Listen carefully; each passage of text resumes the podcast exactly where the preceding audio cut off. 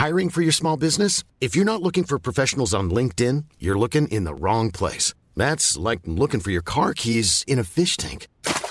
LinkedIn helps you hire professionals you can't find anywhere else, even those who aren't actively searching for a new job but might be open to the perfect role. In a given month, over 70% of LinkedIn users don't even visit other leading job sites. So start looking in the right place. With LinkedIn, you can hire professionals like a professional. Post your free job on linkedin.com slash people today. Vox Polony.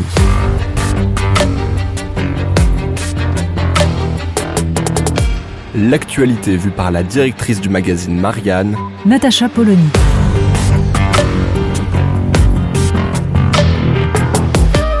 Vox Polony. Prenons un pari. Alors que tout Marianne est consacré à des sujets économiques essentiels comme l'indépendance industrielle de la France, la question de l'inflation ou l'éventuel retour d'une spéculation boursière comparable à celle des années 1920, il se trouvera des gens pour considérer que consacrer une page du journal à la polémique autour des réunions en non-mixité de l'UNEF est bien la preuve d'une obsession malsaine et d'une volonté de cliver la société.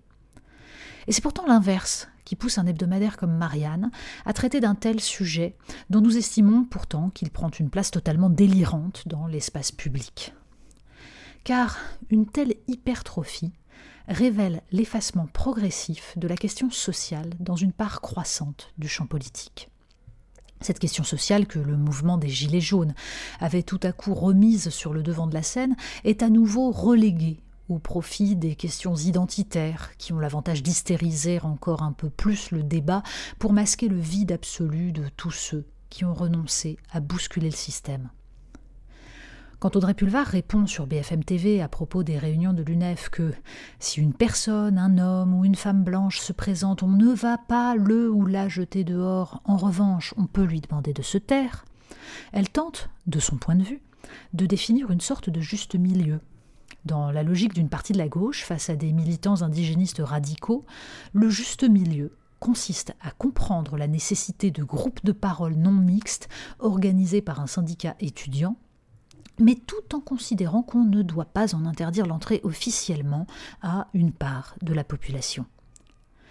Les réactions outrées d'une droite dont les arrière-pensées électoralistes n'auront échappé à personne n'aident évidemment pas à saisir où se situe le problème. Mais de toute évidence, une partie de la gauche, d'Audrey Pulvar à la France insoumise, qui, il y a encore deux ans, récusait ce genre de dispositif au nom de l'universalisme, estime désormais qu'un positionnement équilibré consisterait à en valider le principe tout en prévenant qu'il ne faut exclure personne. On a bien compris que le terme racisé voulait désigner l'expérience vécue par ceux qui, victimes de discrimination, sont ramenés à leur couleur de peau par le regard d'autrui. Et l'on a bien compris également que l'idée des réunions en non-mixité consiste à permettre à des gens partageant une même expérience de parler sans être réduits au silence par ceux qui pourraient nier leur expérience et par là même leur statut de victime. Mais tel est bien le problème. Premier point, ce terme, censé décrire un processus, une expérience sociale, devient dans la bouche de ceux qui l'utilisent une identité englobante. Puisque le racisme est partout, puisqu'il est systémique, toute personne de couleur est embrigadée de fait dans cette communauté des racisés. Et quiconque tente de s'en extraire au nom de l'unicité de son expérience et au nom de la multiplicité de ses identités, est immédiatement accusé de minimiser le racisme. Bref, racisé devient un équivalent de non-blanc, et donc une identité figée, une assignation dans la bouche même de ceux qui l'emploient. D'autant que le racisme exercé par un non-blanc n'est pas considéré comme du racisme puisque n'étant pas systémique, c'est QFD. Second point, le partage d'expériences dans un espace sécurisé, les groupes de parole, est une pratique qui relève de la psychologie et qui s'adresse à des victimes de traumatisme. Le transposer dans le champ du politique n'est pas neutre. La conséquence principale est de constituer l'individu comme victime face à d'autres individus exclus car potentiellement bourreaux, quelle que soit leur expérience vécue. Il s'agit avant tout de refuser la confrontation avec une forme de contradiction et donc de faire échapper la notion de racisme systémique à l'ordre du politique.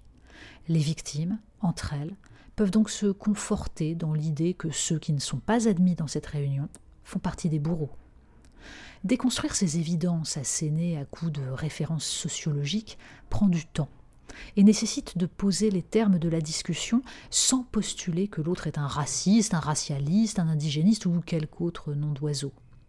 Ce qui devrait nous inquiéter sérieusement est de voir un syndicat étudiant réduit peu à peu son champ d'action à la lutte contre toutes les discriminations, quand son rôle politique devrait être de s'inquiéter de l'état dramatique de l'enseignement universitaire en France, miné par les inégalités et le décrochage de masse, de s'alarmer de la proportion de jeunes gens titulaires de diplômes sans aucun débouché, d'exiger des politiques une remise à plat d'un système en bout de course. Tout simplement parce que c'est la promesse républicaine qui sombre dans ce naufrage. Et ce qui est vrai pour l'UNEF l'est pour toutes ces organisations syndicales et politiques dont on comprend qu'il leur est plus facile de manier des concepts flous et de se constituer en association de victimes que d'analyser un système économique et de porter les revendications de citoyens libres. Vox Polony. Retrouvez tous les podcasts de Marianne sur les plateformes de streaming. Et puis les analyses, articles et entretiens de la rédaction sur marianne.net. Et surtout, n'hésitez pas à noter cet épisode et à nous laisser vos commentaires.